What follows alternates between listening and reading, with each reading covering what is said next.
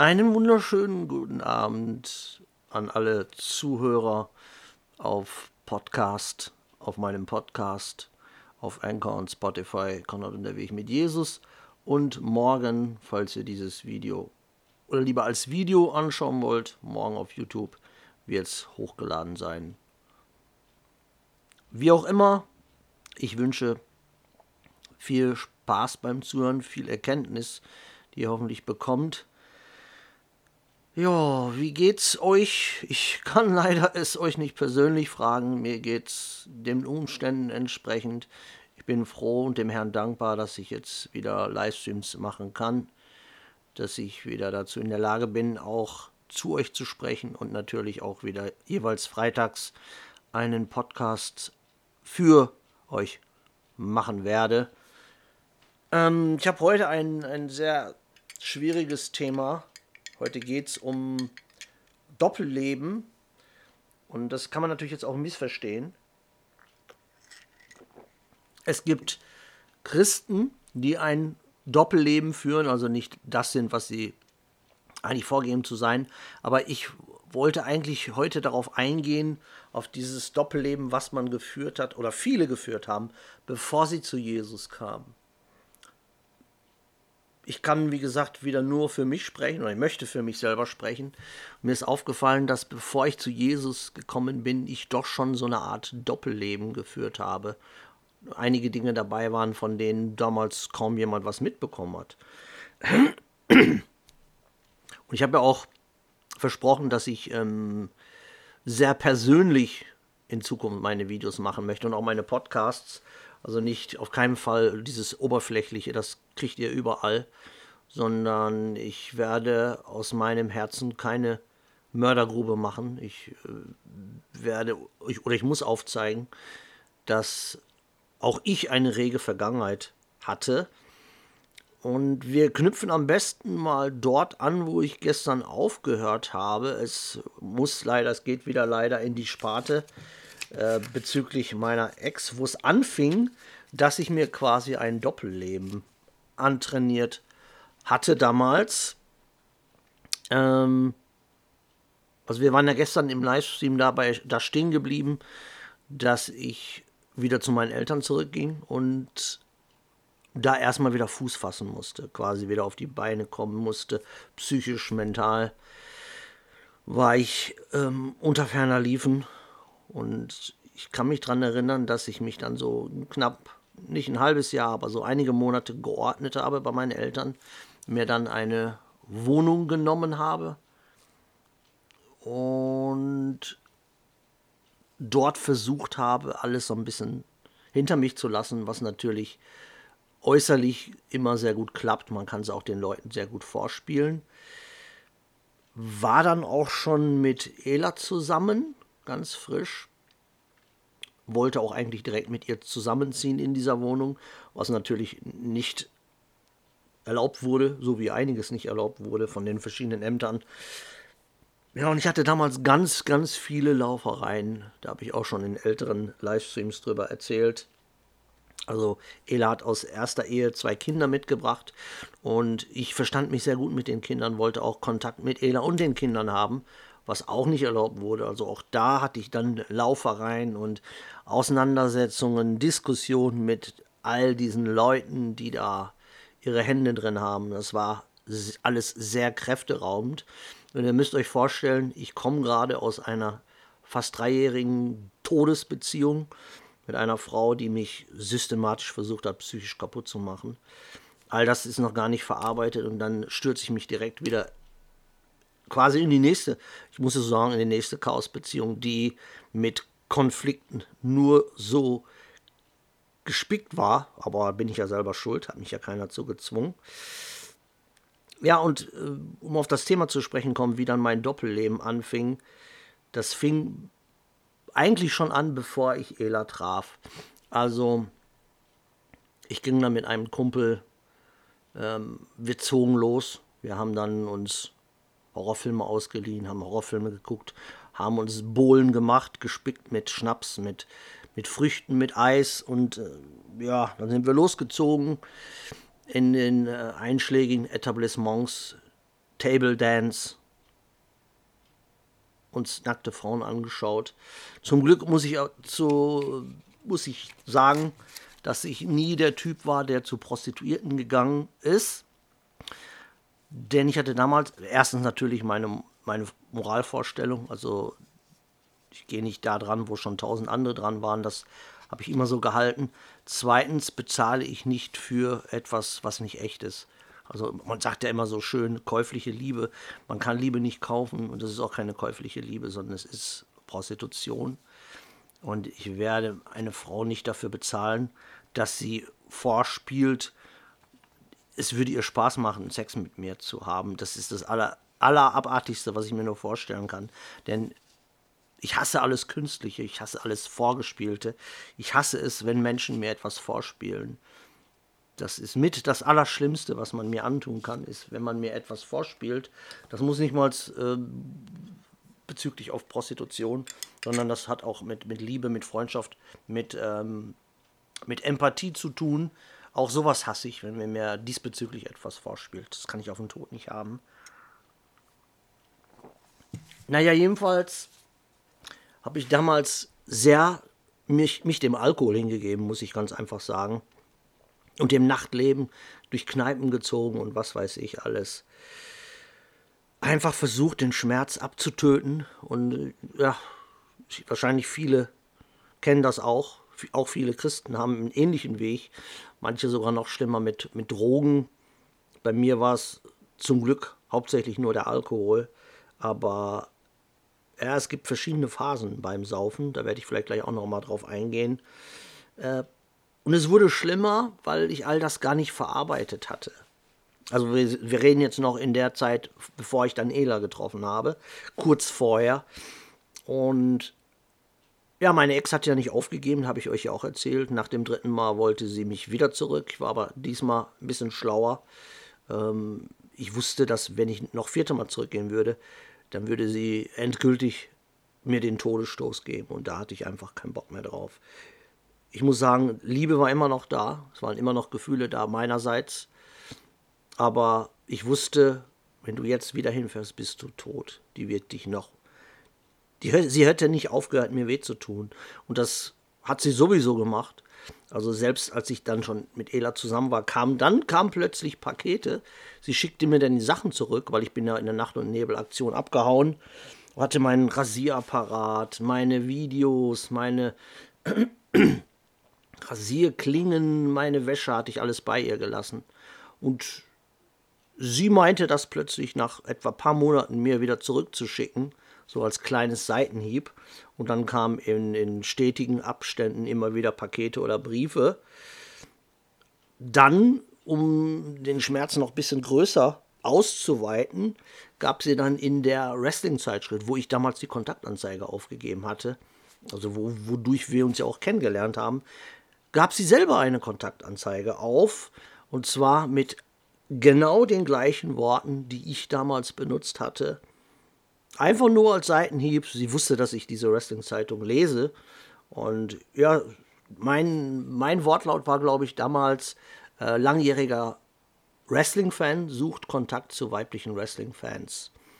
Ähm, und genau diesen gleichen Satz hat sie zum Besten gegeben, aber halt umgekehrt weiblicher Wrestling-Fan, obwohl sie war gar kein Wrestling-Fan.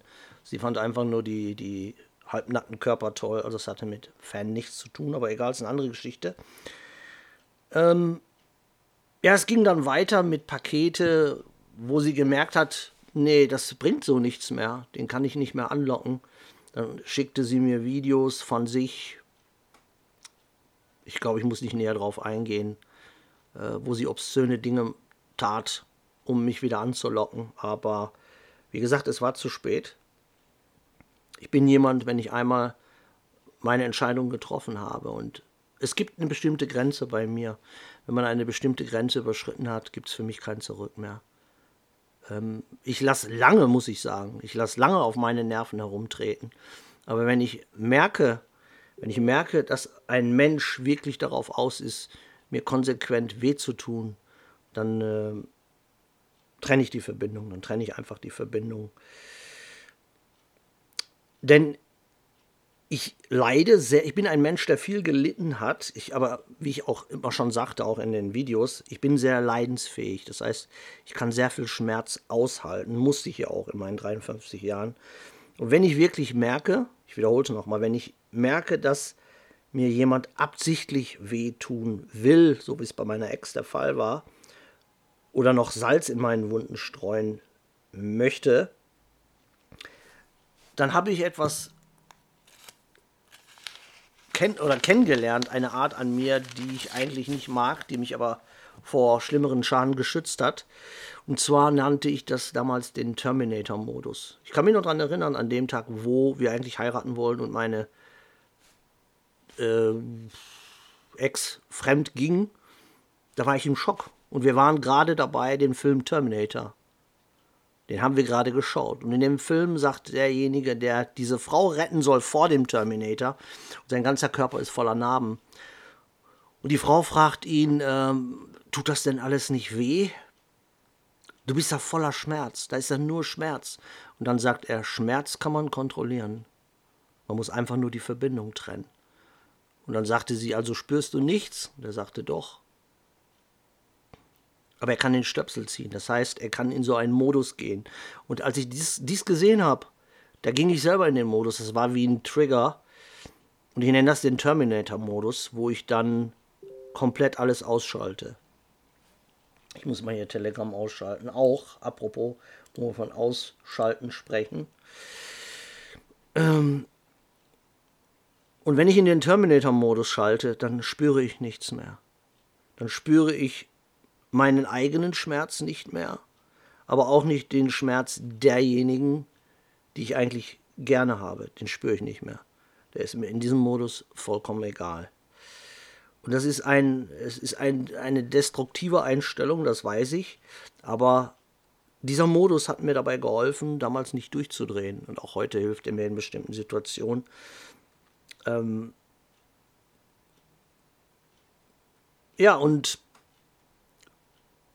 als ich dann merkte, dass ich da in einem Zwiespalt war, weil es fing dann an, dass ich mit Ela zusammen war und diese Briefe nicht mehr aufhörten und sogar diese Anrufe des Nachts kamen Anrufe von meiner Ex und, und sie rief bei meinen Eltern an, dann fand sie meine neue Haustelefonnummer raus, sie fand irgendwie meine Handynummer raus und es, es, ging, es ging jahrelang weiter, habe ich ja auch schon erzählt. Und das dieses ganze Zeug, ich hatte das nicht verarbeitet, weil ich war ja damals auch noch kein Christ. Ich wusste gar nicht, wie ich das verarbeiten sollte und ich habe dann quasi eine Art Doppelleben geführt. Ich habe nach außen hin, habe ich funktioniert.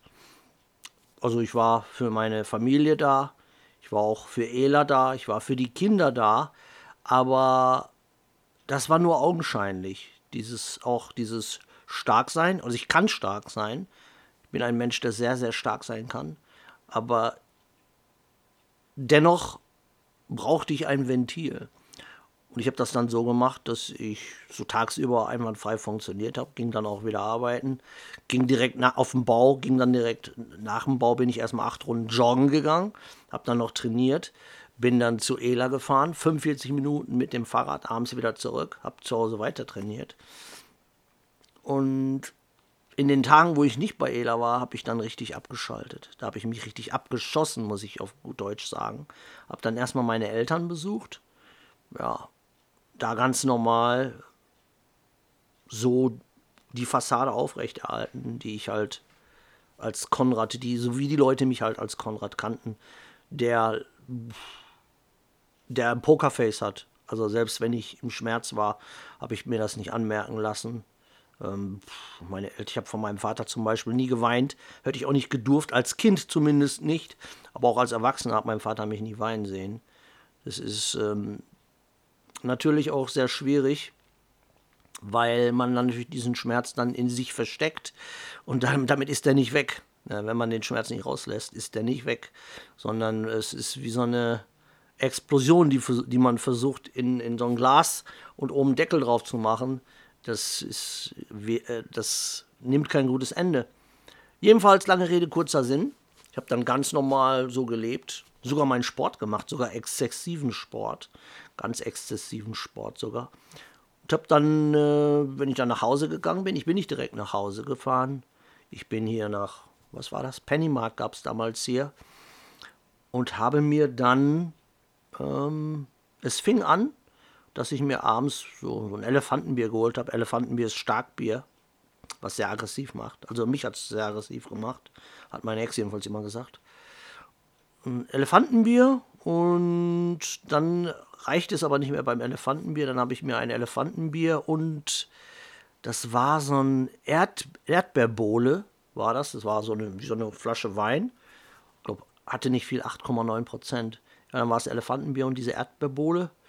Und das hat aber auch nachher nicht mehr gereicht. Dann habe ich Elefantenbier, eine Erdbeerbohle und dann habe ich mir noch eine Pfirsichbohle dabei geholt. Habe ich dann getrunken und äh, lange Rede, kurzer Sinn, es war nachher Elefantenbier, Erdbeerbohle, Pfirsichbohle und Waldmeisterbohle. Also drei Flaschen und Dosen. Und das habe ich so am Abend geleert. Und dann habe ich mich vorm Fernseher gesetzt, habe gezockt oder habe irgendwelche blöden Shows geguckt, David Letterman oder MTV oder irgendeinen Schwachsinn und habe dabei gelacht oder habe das im besoffenen Kopf so mir damals gedacht, was ist das alles für ein Schwachsinn? Was ist das überhaupt für ein Leben, was ich hier führe? Aber das war ein Doppelleben. Das wusste keiner. Weil es hat auch keiner mitbekommen. Ich habe dann einen anderen Tag die Pullen entsorgt. Das hat weder meine Familie mitbekommen. Ich habe immer zum Beispiel, wenn ich mit Kollegen gesoffen habe, waren wir uns immer einig. Wir haben immer gesagt, äh, wir sind nicht so asozial, dass wir alleine saufen. Weil damals war es so, wer alleine säuft, ist asozial, haben wir uns immer gesagt. Man säuft immer nur zu zweit oder zu viert, dann ist es witzig. Und irgendwann habe ich gedacht, nee, es reicht mir aber nicht. Ich muss auch saufen, wenn ich alleine bin, weil ich kann das Leben nur so ertragen. Ja, und dann habe ich auch alleine gesoffen. Die, ich wollte von den Phasen sprechen. Die Phasen, die ich hatte als Säufer. Also bei mir war es nie so, dass ich morgens aufgestanden bin und gezittert habe. Aber es war schon so, dass ich mich gefreut habe, mich abzuschießen und es auch richtig zelebriert habe. Auf meinen Geburtstag zum Beispiel habe ich eine Pulle Apfelkorn und habe mir sechs Pinchen voll gemacht und die habe ich dann auf Ex alle gesoffen. Einfach nur so, je schneller, desto besser. Und jetzt habe ich den Faden verloren. Was wollte ich denn jetzt sagen? Genau, die Phasen waren, als ich angefangen habe zu saufen. Also ich habe mit 17 auf dem Bau angefangen. Damals da musste man mitsaufen, sonst wäre man fertig gemacht worden von den Chefs und was weiß ich. Also sogar der Chef hat damals gesoffen. Da habe ich angefangen, Bier zu saufen. Mit 17 habe ich. Also ich habe vorher nie Alkohol getrunken, aber mit 17, 17 auf 18 fing ich plötzlich an zu saufen. Dann, also da war meine Phase, dass ich richtig gut drauf war, wenn ich gesoffen habe. Ich habe gelacht. Es war richtig witzig. Alles war witzig. Danach kam die Phase, mh, hm, diese nachdenkliche Phase, wo man über, die, über das Leben philosophiert hat mit Kollegen, wenn man besoffen war. Äh, so richtig, man wurde richtig zum Philosophen, wenn du besoffen, also wenn wir besoffen waren. Also ich zumindest, ob die auch Philosophen wurden, das weiß ich nicht. Dann kam die Phase, wo ich alleine gesoffen habe zum Beispiel, dann wurde ich depressiv. Da wurde, da wurde, da kamen ganz dunkle Gedanken, richtig schwarze, dunkle Gedanken. Das war die depressive Phase beim Saufen. Und danach kam die selbstzerstörerische und zerstörerische Phase. Und da habe ich zum Glück dann den Abs Absprung geschafft. Also selbstzerstörerisch heißt gegen mich selbst. Wenn man zum Beispiel eine ganze Pulle Whisky leer säuft, das ist, da zerstört man sich selber mit seinen Verstand und auch seinen Körper. Wenn man dann irgendwann im Schnee liegt oder in, im Dornstrauch fällt und morgens aufwacht und der ganze Körper ist voll Dorn und denkt, wieso bin ich denn, bin ich ein Igel? Nein, du bist im besoffenen Kopf im Dornstrauch gefallen und fast ins Wasser und abgesoffen. Schlimmer war, dass ich Leuten wehgetan habe, dass in der letzten Phase meines Saufens, dass ich Leuten sehr, sehr wehgetan habe. Und ich war immer ein Mensch als, als Nicht-Christ. Ich brauch, also ich hab, war als Teenager und als junger Erwachsener in vielen Schlägereien verwickelt, habe ich euch ja oft, oft erzählt. Damals war ich ganz anders. Wenn mich da einer provoziert hat oder mich herausgefordert hat, habe ich sofort Ja gesagt. Egal wer es war, egal wie groß der war, egal wie stark der war. Das war mir völlig egal. Heute als Christ bin ich ganz anders, zum Glück. Aber ich brauchte gar nicht mit Fäusten Leute schlagen. Ich konnte noch viel besser Leute mit Worten wehtun. Ich war eigentlich der Meister im Wehtun mit Worten, weil ich so, ich bin ein so guter Beobachter als Mensch und ich sehe auch die Schwächen der Menschen. Und wenn ich in meiner, in meiner Phase war, in dieser destruktiven Phase, dann habe ich teilweise den Menschen auch gesagt, was ich in ihnen sehe. Ihre Schwächen, ihre, ihre äußerlichen Makel und so weiter. Ihr wisst, was ich meine.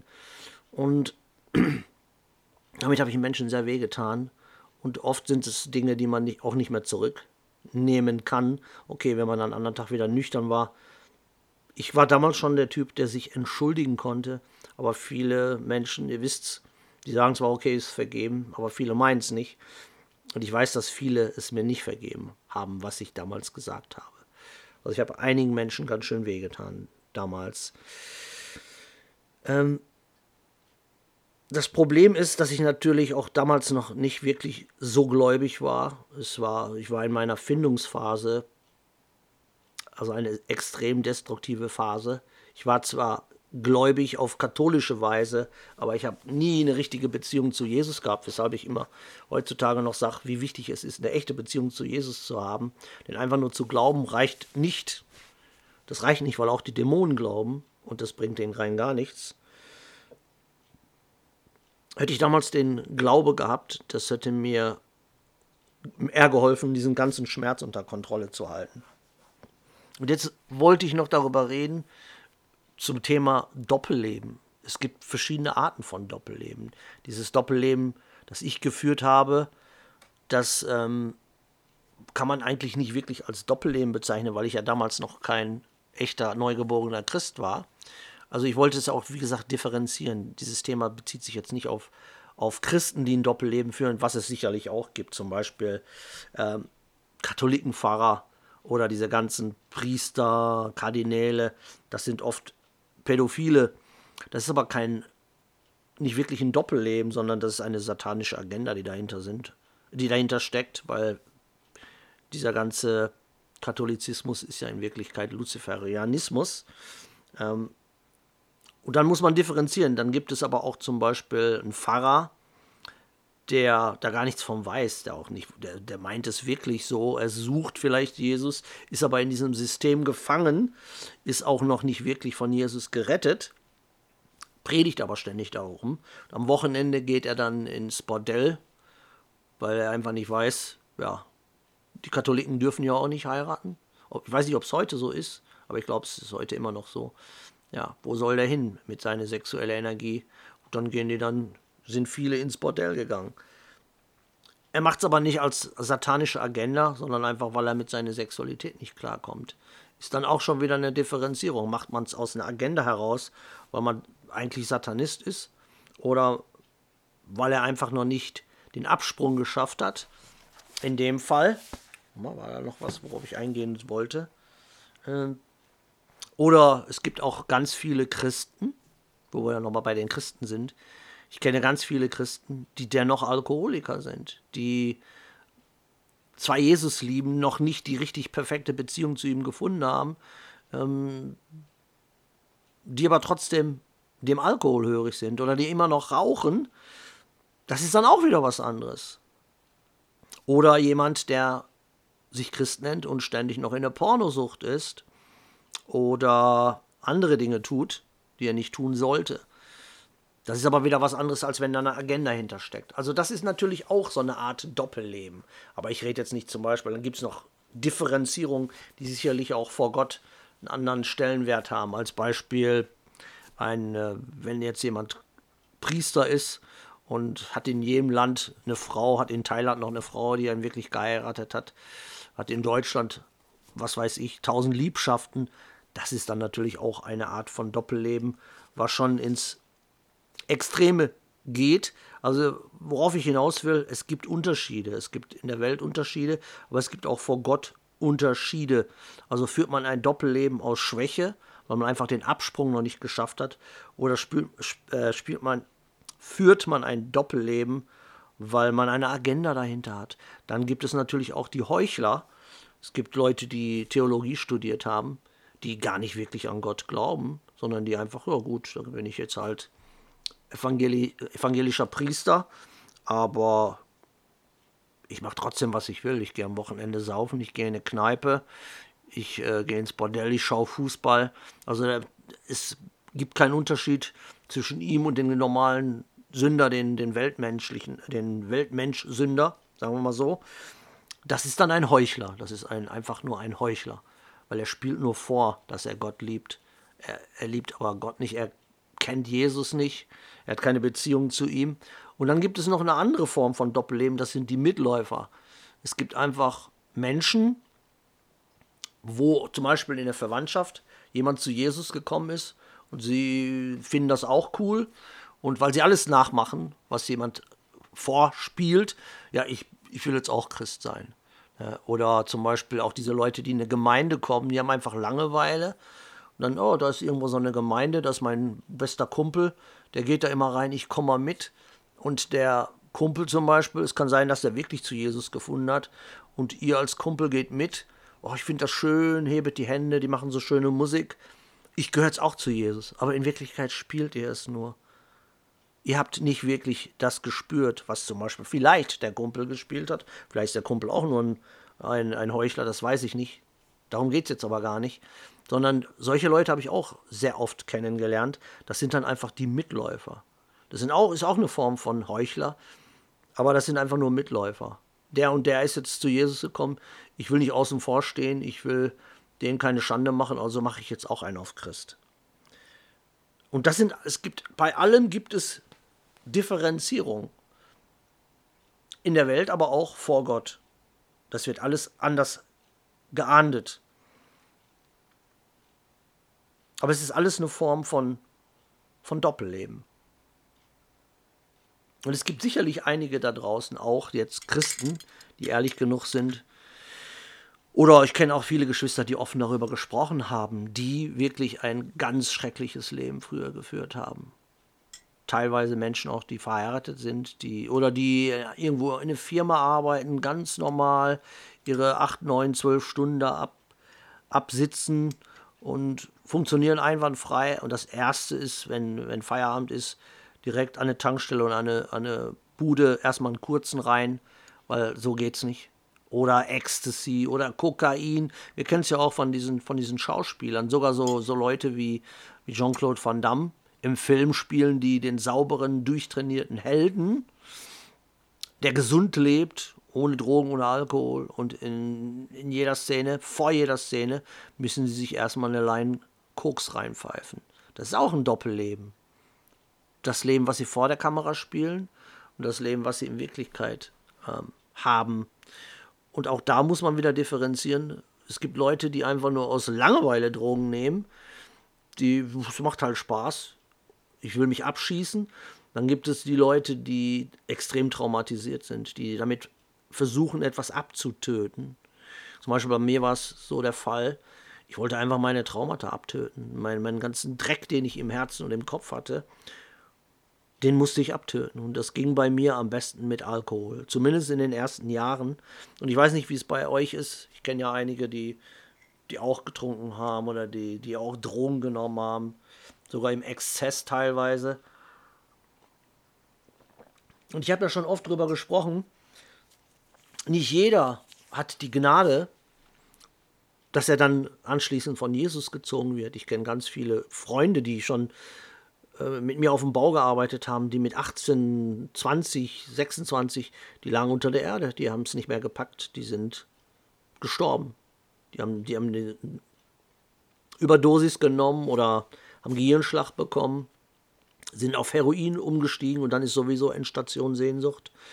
Also ich habe das alles, alles miterlebt. Oder sind in ganz kaputte Beziehungen, weiß ich nicht, ob es noch kaputtere Beziehungen gibt, die ich mal hatte, haben sich dann auf dem Spielplatz aufgehängt. Und ich habe ja alles schon, habe ich ja schon drüber erzählt. Und das waren oft Freunde, von denen man gar nicht gedacht hätte, also die für mich augenscheinlich gar nicht selbstmordgefährdet waren die immer gelacht haben, die immer witzig waren, die mit denen konnte man auch gar keine ernsthaften Gespräche führen.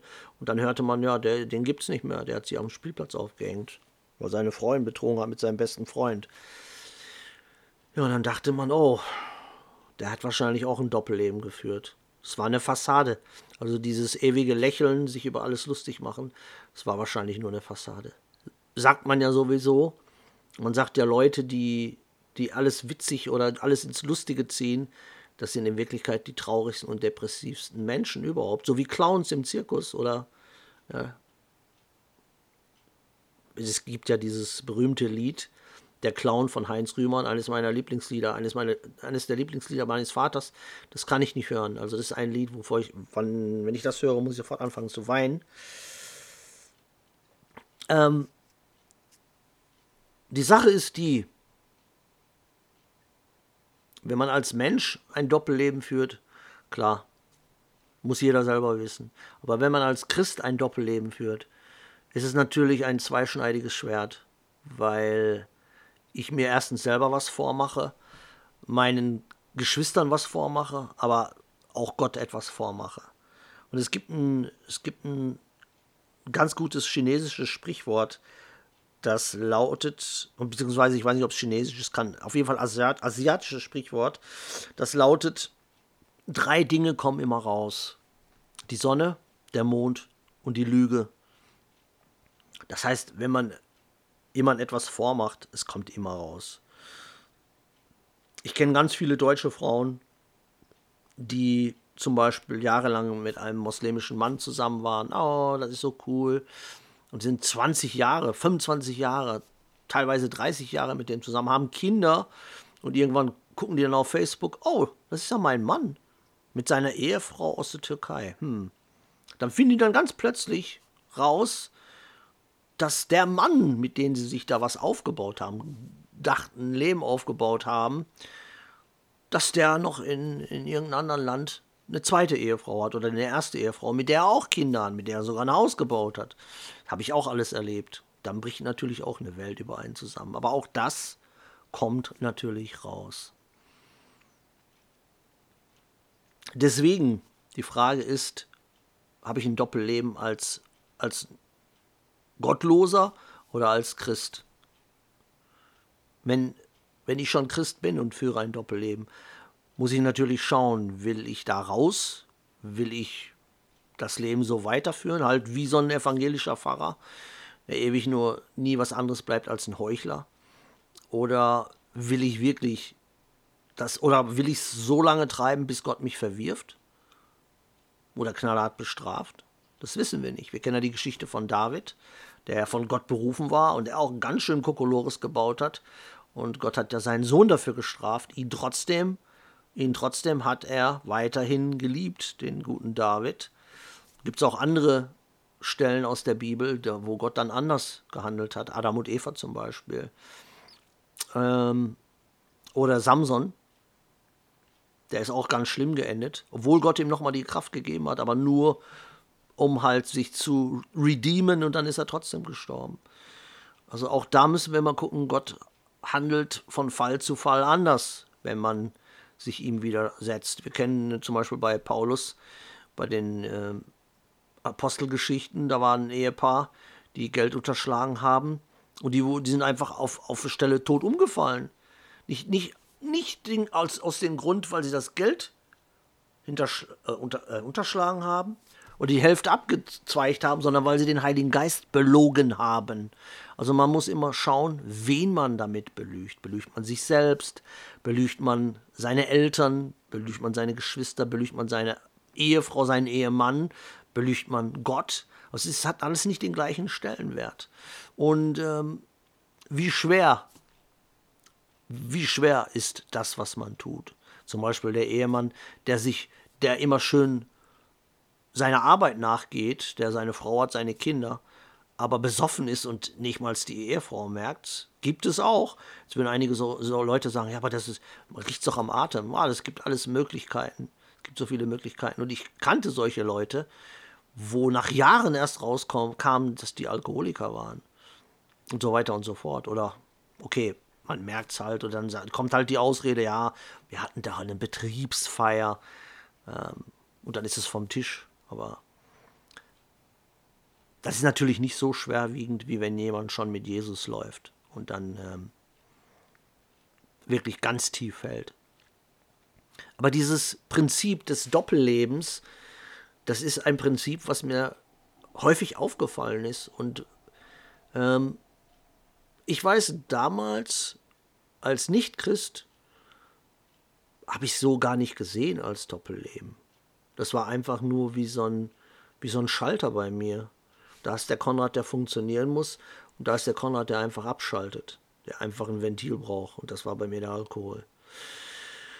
Das, deswegen war ich eigentlich verwundert, als ich dann zu Jesus kam, dass der Alkohol das allererste war, was ich ablegen konnte, weil ich muss wirklich sagen, ich habe unheimlich gern gesoffen.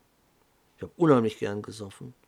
Aber ja, ich habe auch mal mit dem Duck aus Amerika drüber gesprochen. Er, war auch ein bisschen verwundert, weil er sagte, es gibt, er kennt Geschwister, wo das Saufen schwieriger war, wie zum Beispiel bei Leuten, die Pornosucht zu besiegen. Oder er sagte, eher haben Leute mit Heroin aufgehört als mit Saufen. Also scheint es bei anderen so zu sein, dass es eher schwierig ist, das Saufen aufzugeben. Aber ich weiß, dass es bei mir direkt am ersten Tag ging und ich auch nie rückfällig wurde. Okay, so in diesen ganz extremen Phasen, wie ich jetzt zum Beispiel jetzt hatte, da hatte ich wirklich Bock gehabt, einfach zum Laden zu fahren und mir die teuerste Pulle Whisky zu holen. Aber ich habe es nicht gemacht. Also bin ich auch froh drum. Wer weiß, was das für einen Absturz gegeben hätte. Und es ist ja auch so, man weiß nie, wann der Punkt gekommen ist, wo Gott sagt, so, das war jetzt das letzte Mal, dass du mir auf der Nase rumgetanzt. Bis jetzt ist Feierabend. Das wissen wir nicht, wann Gott sowas sagen könnte. Er könnte es immer sagen, weil es ist alles durch seine Gnade. Ja. Also falls ihr da draußen, irgendjemand da draußen das jetzt hört und es muss noch nicht mal jetzt ein Christ hören, sondern ihr habt ein ganz normales Leben, aber ihr merkt schon, dass ihr so gezogen werdet und führt ein Doppelleben, dann überlegt, ob es das wert ist. Wenn ihr natürlich Christ seid und führt ein Doppelleben, dann schaut, ob es das wert ist.